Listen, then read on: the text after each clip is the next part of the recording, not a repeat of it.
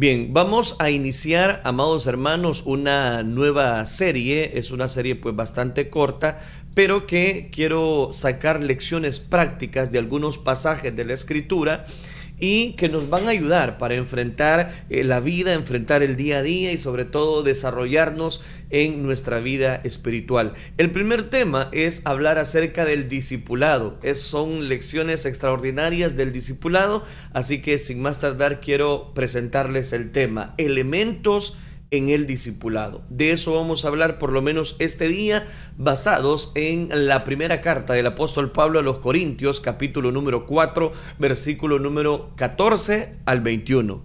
Elementos en el discipulado. O si usted quiere, elementos del discipulado. Primera de Corintios capítulo 4 versículo 14 declara, no escribo esto para avergonzaros, sino para amonestaros como a hijos míos amados. Versículo 15. Porque aunque tengáis diez mil años en Cristo, no tendréis muchos padres. Pues en Cristo Jesús yo os engendré por medio del Evangelio. Por tanto os ruego que me imitéis. Primera de Corintios capítulo 4 versículo número 16. Por esto mismo os he enviado a Timoteo, que es mi hijo amado y fiel en el Señor, en el, el cual os recordará mi proceder en Cristo, de la manera que enseñó, enseño en todas partes y en todas las iglesias. Amén. hasta ahí dejamos la lectura en esta oportunidad. Es interesante cómo Pablo había dado seguimiento a esta comunidad específicamente la cual ahora nos ocupa. Estamos hablando de la comunidad de Corinto. Es interesante, digo, que donde cada uno de nosotros podemos encontrar precisamente estos elementos hablando acerca del discipulado. También podríamos mencionar el, está el hecho de que Dios siempre tiene, voy a decirlo, cuidado, atención, lecciones para nuestra vida. Y de esas lecciones es que ahora quiero basarme precisamente para poder compartir esta verdad basado en esta primera carta a los Corintios. También eh, de una manera generalizada quiero hablar acerca de cómo Pablo estaba desarrollando su vida espiritual, su vida cristiana dentro de dicha comunidad. Quiero compartir con, con ustedes eh, de mi propio corazón un poco en esta, en esta hora de de lo que Dios ha puesto en esta primera carta a los Corintios capítulo 4 y quiero llevarlos a algunos pensamientos sobre este tema, hablando acerca del discipulado. Muchas personas preguntan, muchas personas se acercan y preguntan acerca del discipulado. Es algo que ocurre constantemente, prácticamente en cada semana hay personas que se abocan y preguntan, mire, ¿y cómo está esto del discipulado? ¿O qué es la mentoría? ¿O qué es esto? Y por eso me sentí inquietado a tocar este tema en este día. Y pienso que podemos retomar algunos aspectos principales y quiero iniciar con dos preguntas. ¿Qué es lo que realmente está involucrando el discipular a alguien? La segunda pregunta, ¿qué constituye realmente una relación de discipulado? Obviamente desde la administración en cuanto a una facultad, desde el personal hasta los alumnos, debemos comprometernos con un proceso de discipulado. Pero, ¿qué es ese proceso? ¿Qué es lo que involucra dicho proceso? Yo creo que en la primera carta a los Corintios, capítulo 4, versículo del 14 hasta el final de este, de este capítulo 14, que llega hasta el versículo 21, encontramos un buen modelo. Es lo que yo llamaría un modelo de discipulado implícito en lugar de que sea uno explícito, en el sentido de que no dice esto es discipulado, no dice esto, esto deben hacer, lo implica en el proceso de delinear eh, las verdades en este, en este texto en particular. Yo encuentro seis elementos aquí que creo que constituyen una relación de discipulado eficaz y ya las vamos a enumerar, pero antes de ello eh, necesitamos ver en dos maneras. En primer lugar, como discipulador y también como un discípulo si es que puedo y el tiempo me da para dividirlo en estas dos partes. Uno tiene que ver con ser discípulo y otro tiene que ver con discipular a alguien más. Esto es lo que tiene eh, estar precisamente involucrado a través de lo que Dios desarrolla en nuestras vidas y cómo es que Dios desarrolla o cómo involucrarnos. Pablo le está escribiendo a Corintios, en todos los sentidos ellos son sus discípulos. E, ¿Y por qué son sus discípulos? Desde el principio ellos han aprendido de Él. Ellos continúan precisamente aprendiendo de Él. Estoy hablando de Pablo. Él escribe esta carta a ellos como aquel que es responsable de su discipulado. Permítame darles eh, una definición simple de la palabra discípulo. Significa aprendiz, un aprendiz. En el griego significa un aprendiz, es decir, alguien que aprende, la palabra matetes. Y esto es todo lo que un discípulo es. Discipular es simplemente enseñarle a alguien, no es simplemente eh, didáctico, es implantar en su vida un patrón de vida. De hecho, con frecuencia eh, le he mencionado en este programa Reflexión que la mejor manera de definir el discipulado es una amistad profunda con un núcleo espiritual. Es una amistad profunda y es venir al lado de alguien no para efectos de mera instrucción, sino para transmitir los patrones de vida, de conducta y de amor. Esto significa que no es solo diseminar información, es enseñarles cómo vivir una vida piadosa, es vivir en el mundo con ellos y transmitir información en las luchas y asuntos diarios de la vida. Discipular a alguien es reproducir en ellos el patrón de su propia vida. Es más que didáctico, es más que información, es mucho más profundo que eso. Pero hay seis, hay seis, ingredientes que Pablo va a delinear acá conforme habla acerca de su relación con los corintios. Y quiero darle estos seis puntos. Número uno, veamos el texto. En primer lugar, en los versículos 14 y 15.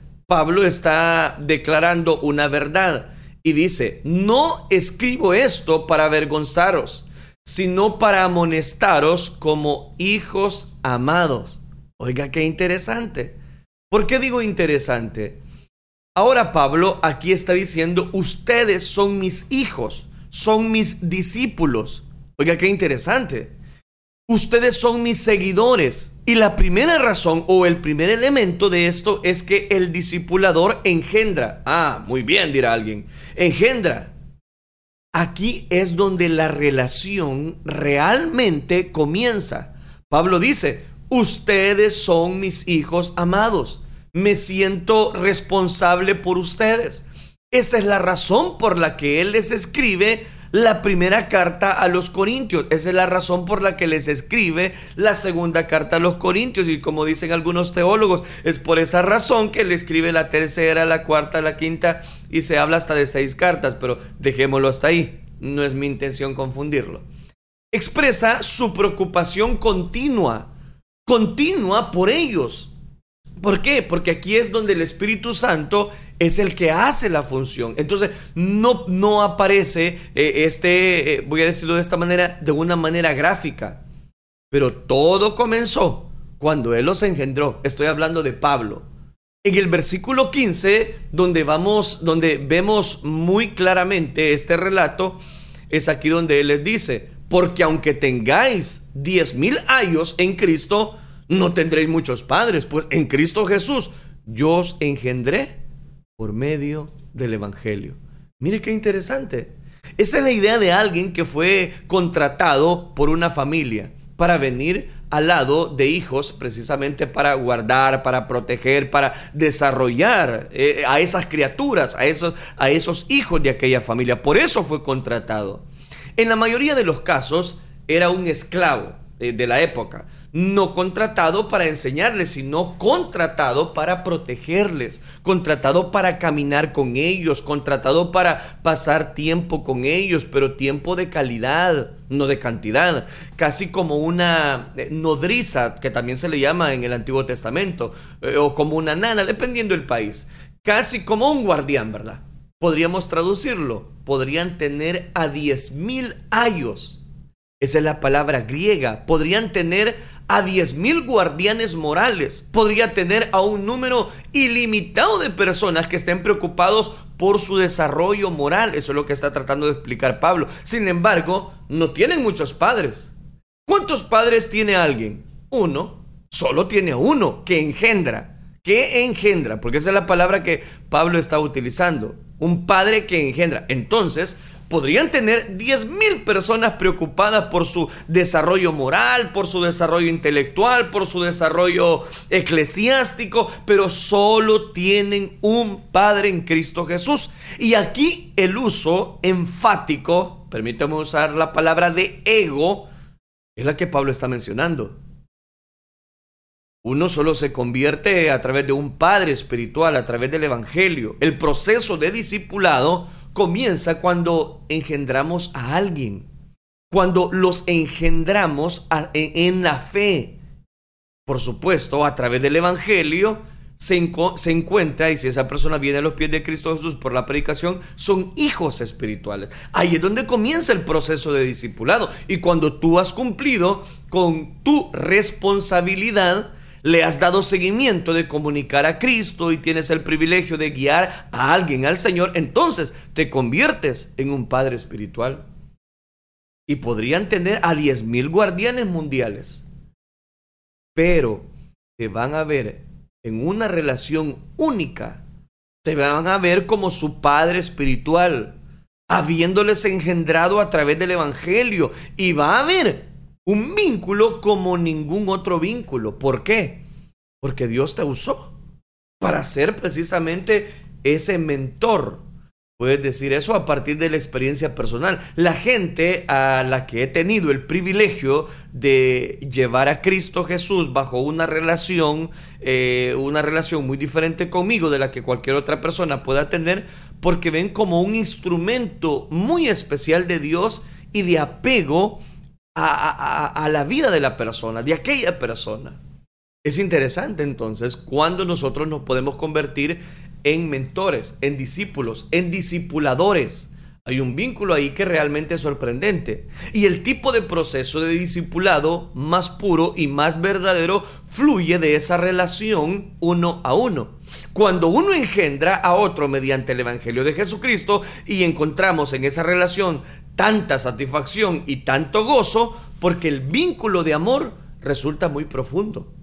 Ahora, usted puede preguntar, bueno, ¿estás diciendo que nunca debes disipular a alguien a quien no has llevado a Cristo? No, no estoy diciendo eso, estoy aclarando lo que Pablo está mencionando, porque tenemos que enfrentarlo.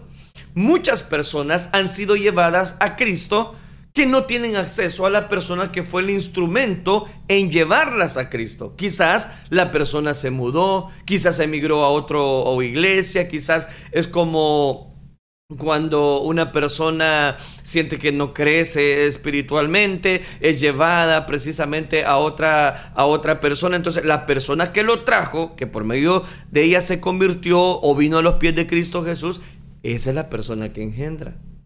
Pero hay detalles interesantes. Entonces hay muchas personas que no están siendo discipuladas. Porque quien los discipuló o no los pudo discipular o no les dio seguimiento. Pero simplemente recuerde esto. Este vínculo en el discipulado es el más puro y el más satisfactorio cuando ha sido el Padre Espiritual en esa relación. Comienza, ¿cómo comienza? Con el evangelismo y si vamos a ser un discipulador verdadero, tenemos que ser eh, verdaderas personas evangelistas, es decir, que le demos un trato de seguimiento. Llevar a alguien a Cristo es donde comienza todo. Y obviamente sería ideal si toda persona que está guiando tenga el respaldo genuino de Dios, tenga la cobertura de parte de Dios. Entonces, permítame tan solo alertarlos en primer lugar, a los jóvenes, que es esencial que estemos involucrados en el elemento de discipulado para poder engendrar, de llevar a gente al conocimiento de Jesucristo. Fui tan animado eh, a, a compartir la palabra de Dios en más de alguna oportunidad. Y aunque las personas lo rechacen, pero uno se siente animado a compartir la palabra de Dios. Varias de las preguntas que surgen de algunas personas, de algunos eh, seguidores de las redes sociales, se formulan precisamente es cómo ser más eficaces al llevar a alguien a Jesucristo o cómo logro mantenerme en la vida espiritual. Claro que eso es tremendamente alentador para mí. Porque ahí es donde comienza el proceso del discipulado. Porque de alguna u otra manera tenemos eh, hijos virtuales, espirituales, para que me entiendan. Tenemos hijos en la común fe, decía Pablo. Y cuando llevamos a alguien a Jesucristo, sientes ese vínculo de amor, de atracción. Atracción en el sentido de poder ayudar a las personas, a capacitarlas. Puedo darles una ilustración extraña, pero verdadera tuve el privilegio de llevar a una niña a Cristo.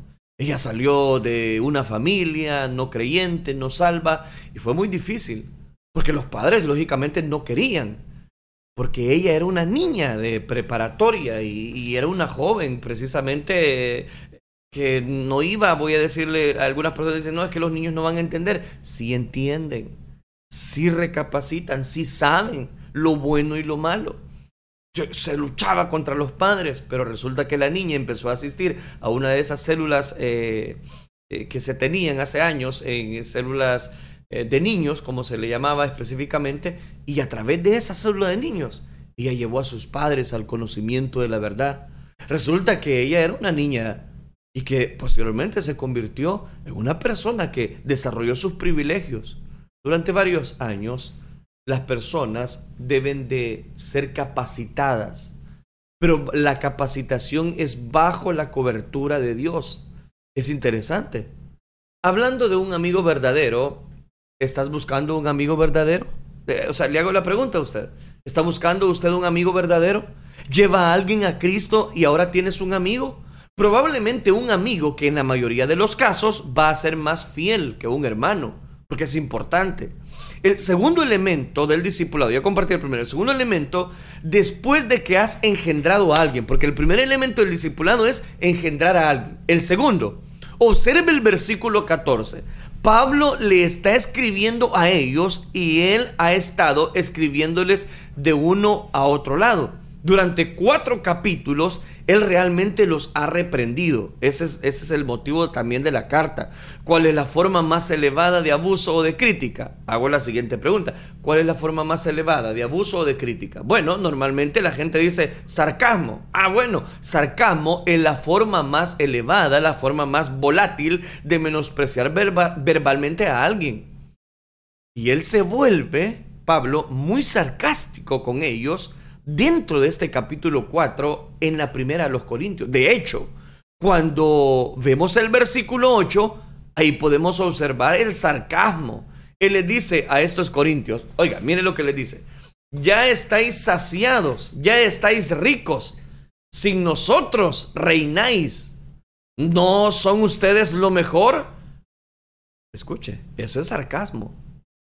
Y ojalá, dice Pablo, reinaseis para que nosotros reinásemos también juntamente con vosotros. Él está tan enojado con ellos que está haciendo sarcasto, eh, está haciendo un tipo de sarcasmo espiritual.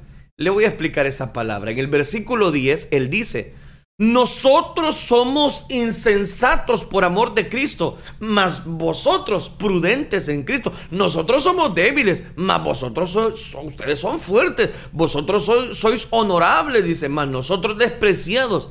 Él está llegando al máximo nivel del sarcasmo. Él está muy molesto. Estoy hablando de Pablo. Ahora, ¿por qué está hablando así? Ese es el contexto. ¿Por qué está hablando así? Sus oídos están comenzando a arder. y después usted llega al versículo 14 y dice, no escribo esto para avergonzaros. Escucha. Nunca debe ser la meta avergonzar a alguien. Eso es negativo. No debes querer avergonzar a la gente. No debes querer avergonzar a nadie. No debes querer avergonzar a ninguno. No debes no debes menospreciar a nadie. Él dice, no les escribo estas cosas para avergonzaros, para apenarlos. Pero aquí viene, si no, ¿para qué Pablo? Para amonestaros. Y aquí está el segundo elemento, en el proceso del discipulado, de seis. Ese es el segundo. Él no, es, él no solo engendra, sino que también amonesta. Ahora, ¿qué significa amonestar? Describe la palabra advertir. Él advierte. Eso es lo que realmente significa. Este es un verbo griego y lo que significa es amonestar o alentar a alguien con miras a un juicio inminente. Eso es advertir. Es decir, mira, si continúas por ese camino por el que vas, las consecuencias van a ser muy serias. Él dice que esa, esa es la razón por la que les está escribiendo a ellos. Es porque quiero advertirles del camino en el cual ustedes están dirigiendo. Los corintios estaban en discordia. Estaban diciendo, hey, no, no, no, no, no, a mí me gusta cómo predica Pablito. Otros decían, no, a mí no me gusta, a mí me gusta cómo predica Apolo. Apolo es poderoso en las escrituras. Otros estaban diciendo, no, no, no, no, a mí ni Pablo ni Apolo, yo soy de Cristo, a mí no me vengan con el cuento. Y algunos estaban diciendo, ¿cómo ustedes saben? Yo soy de Cefas. Ahí había discordia. No estaban reconociendo que iban a juzgar al mundo y por lo tanto debían juzgar en sus propias disputas, en sus propias vidas. Estaban acudiendo a las cortes de los hombres y no tenían nada que ver en llevar sus problemas delante de cortes paganas, mundanas. Estaban equivocados en el área de la soltería. Estaban equivocados en el área del matrimonio. Estaban equivocados en el área del sexo. Estaban equivocados en las segundas nupcias. Estaban equivocados acerca de la carne ofrecida a los ídolos. Porque eso es todo lo que vemos. Son las temáticas que Pablo desarrolla. Estaban equivocados en cuanto a la adoración. Estaban confundidos en muchas, muchas, muchas cosas. Que usted va a ver que hay mucha correspondencia entre Pablo a los corintios. Es por esa razón. Estaban confundidos. Como ustedes saben, más adelante, acerca de los dones espirituales, estaban confundidos acerca de la resurrección de los muertos y por eso voy a escribir todo el capítulo 15 de esta primera carta. Había todo tipo de problemas en esta iglesia y Pablo les está diciendo, tengo que advertirles, tengo que amonestarles, hay consecuencias serias, van a enfrentarse consecuencias muy serias. Yo creo que esa parte del proceso del discipulado es difícil hay un elemento de advertencia aquí. Cuando tú amas a alguien, le adviertes. ¿Me está escuchando? Si usted ama a alguien, no le va a esconder, le va a decir la verdad, pero con amor, le va a advertir. Ciertamente como padre, les dice él, yo les advierto a mis hijos. Ustedes son mis hijos en la común fe, yo los engendré. Oiga bien, qué interesante. ¿Motivado por qué? Por el amor, porque les ama. Nadie dice, mira, ¿por qué advierte continuamente a tus hijos? ¿No los amas? Espera un momento. Les advierto a mis hijos porque los amo. No toques esto. Eso está caliente y se va a quemar. No se meta ahí. Te vas a quemar. No camines por la carretera. Un coche te podría atropellar. Tienes que ir de la mano. Digo, es una expresión normal de amor que dice, eh, más vale que no hagas eso o las consecuencias serán malas. Un par de semanas atrás, la, en la iglesia eh, se dio una ilustración. Simplemente la repito para aquellos que eh, ustedes que no lograron escuchar, ¿verdad? Esa, esa predicación. Se enciende la radio y había un programa cristiano, una, una una persona llama a un programa de consejería, ella dice soy cristiana y tengo un problema real y quiero preguntarle acerca de mi problema. Y el consejero ahí dijo, muy bien. Ella dijo, yo realmente soy una adicta sexual, compulsiva, y lo cual es un término eh, muy fuerte. Pero no puedo extenderme, dijo, dijo ella. Conozco a alguien y eh, no sé cómo decirlo, dijo empezó a titubear. Y ella dijo, es que yo necesito tener relaciones con cierta persona, dijo, y conozco a alguien. Esto es una situación de una radio cristiana, eh, es, es, es verídica lo que le estoy diciendo. Y le dijo la persona, dime, cuéntame de tu padre, le dijo aquella persona. Ella dijo, oh, mi padre era pasivo, él nunca me dio ninguna, ningún consejo, nunca me dijo nada. Es simplemente él fue pasivo. Y él le dijo, ajá, ¿y eso tiene sentido? Y después dijo, cuéntame de tu madre. Ella dijo, amor, odio, amor, odio, amor, odio. cuéntame de tu madre. Ahí se la resumo, le dijo. Ah, él respondió, ya veo, ya veo. ¿No te das cuenta por qué estás actuando así? Estás tratando de castigar a tu propio padre. Estás tratando de castigar a tu propia madre. Porque no los has perdonado. Me llamó mucho la atención esa ilustración. Estás tratando de castigar a tu propio padre, que no te dio una dirección al decirle, no me diste ninguna dirección. Y ahora estoy sufriendo, como soy.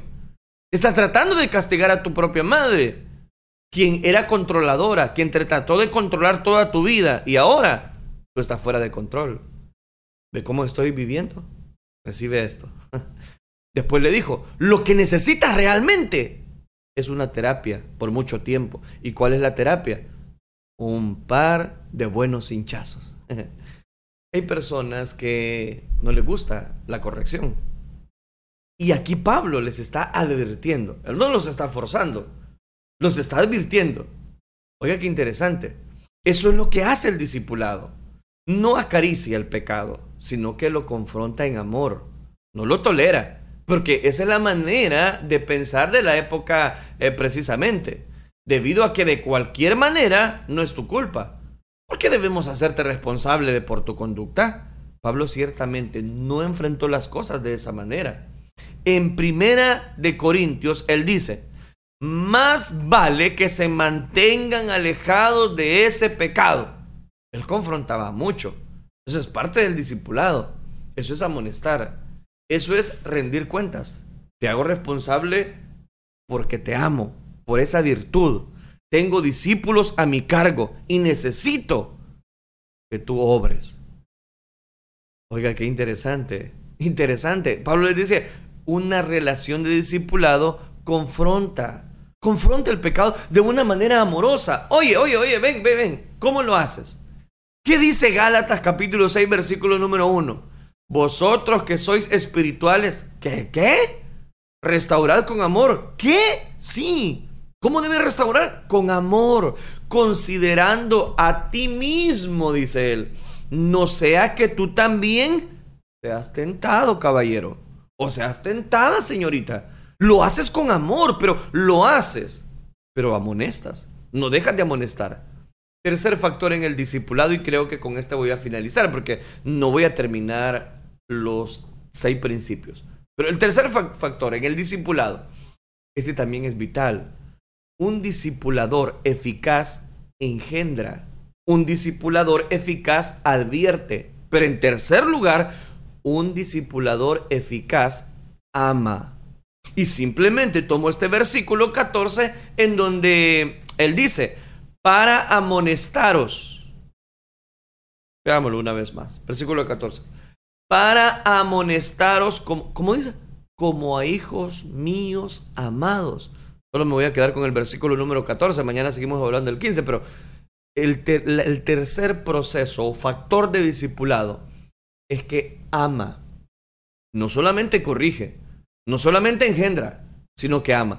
Pablo, nosotros siempre pensamos de él, como ustedes saben, como está, eh, eh, eh, él está ahí, está pendiente de nosotros. Eso es lo que podía decir Corinto.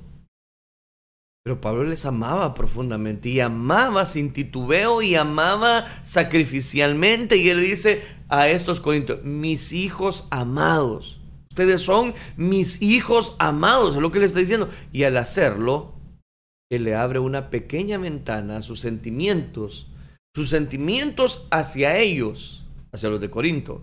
Y dice, te amo. Permítanme decirle algo. Nunca disipularán eficazmente a alguien a quien no aman. Nunca usted va a desarrollar un discipulado si no ama lo que hace, mucho menos si ama, si no ama, perdón, a esas personas. Porque es el amor que ustedes le muestran a los que aman precisamente. Esa es la atracción de, esa relación, es el elemento de vínculo conforme demuestra el amor de Dios para con los suyos. ¿Qué quiere decir con amor? Quiere decir sentimientos, No lo, no, no, no, no estoy, no me malinterprete. Cuando te sacrificas por ellos, si dices, oye, te quiero disipular, realmente quiero hacerlo, y después te dicen, podríamos reunirnos, tengo una verdadera carga, podríamos reunirnos y orar, oh, no, no puedo. Entonces, ¿qué pasa? No le está prestando atención. El mensaje que le acaba de dar a esa persona, mira, quiero discipularte, es un deber que me gustaría cumplir, pero realmente no puedo hacerlo. Para ser honesto, está dañando más a esa persona. ¿Por qué? Porque se necesita amor.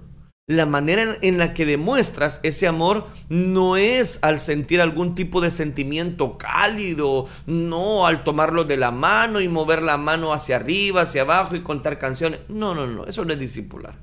La manera en la que demuestras ese amor es cuando estás pendiente, que estás sacrificándote por esa persona. Es el mensaje que le estás dando. Si la persona sabe que lo tienes en tu corazón al punto en el que sacrifica las cosas en tus planes por ellos, ahí va a estar la esencia del amor que va a hacer que la relación se mantenga fuerte y unida.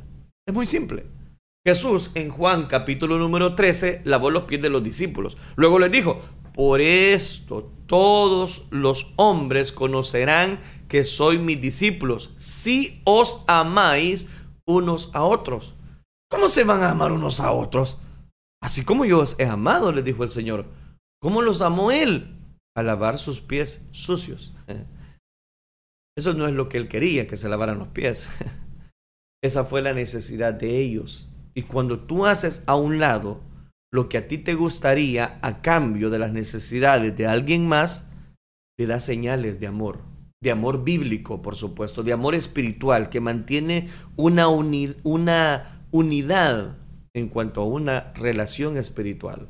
Entonces, discipulado significa engendrar, significa amonestar y significa amar, lo cual significa sacrificarme a mí mismo por ti sacrificarme a mí mismo porque yo amo a la iglesia, porque yo lo amo, porque yo la amo, porque esas personas necesitan del amor de Dios que es en Cristo Jesús.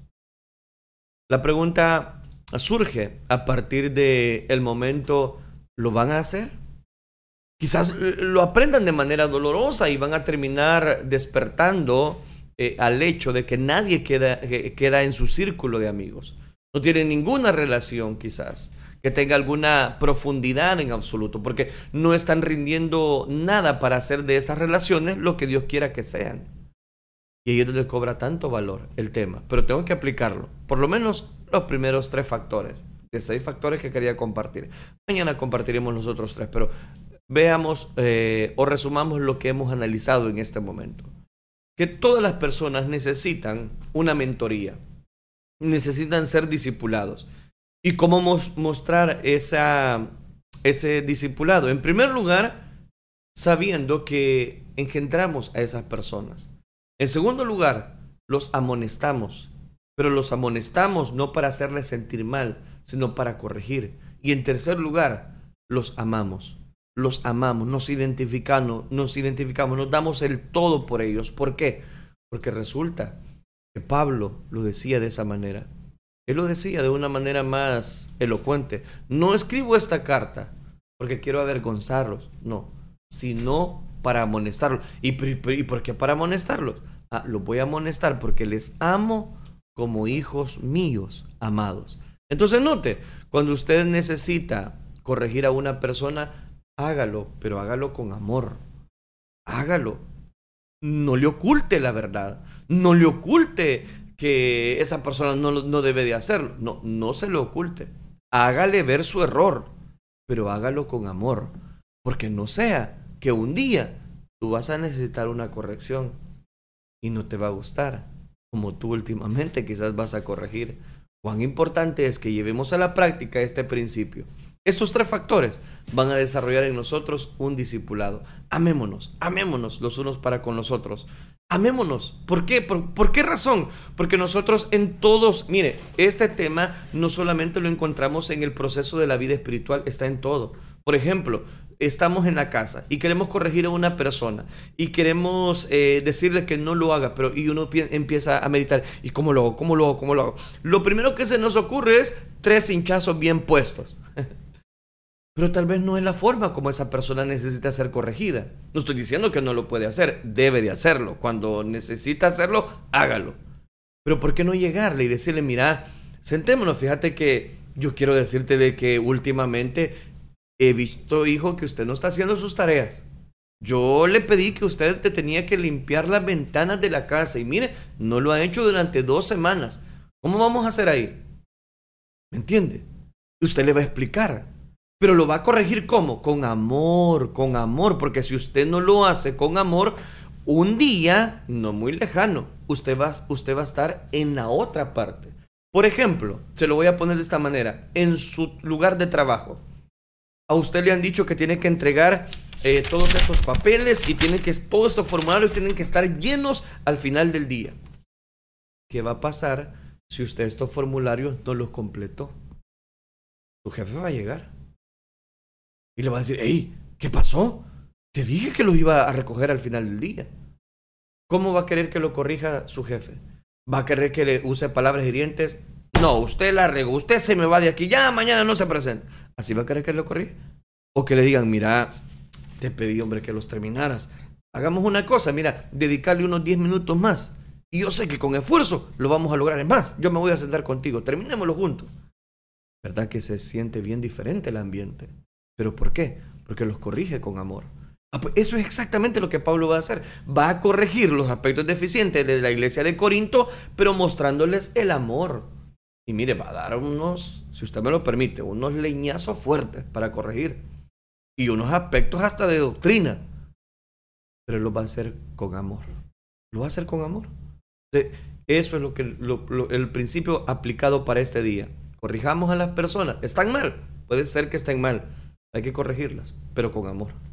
Corrijámoslas con amor. Oremos entonces. Padre nuestro que estás en los cielos, te damos gracias. Gracias por darnos, Señor, este aspecto tan sencillo, pero al fin y al cabo tan especial. ¿Cuántas personas necesitan ser corregidas? Y quizás últimamente hemos querido corregir a las personas a puro golpe y porrazo. Y por más que querramos, la gente no se va a corregir. ayúdanos a mostrarles sus virtudes, sus anhelos, sus luchas, pero también el hacerlos parte de esta de esta bienaventuranza de que somos hijos tuyos y que todos merecemos una segunda oportunidad en base al amor que tú nos mostraste en la cruz del Calvario. Ayúdanos, Padre, a corregir aquellos aspectos deficientes a través de estos factores que hemos compartido, a través del amor, a través de engendrar, a través de discipular, a través de mentorear a cada una de estas personas. Todo esto lo pedimos en el bendito nombre de tu Hijo amado, por quien desde ya te damos las gracias. Gracias, Cristo Jesús. Amén, Señor. Y amén.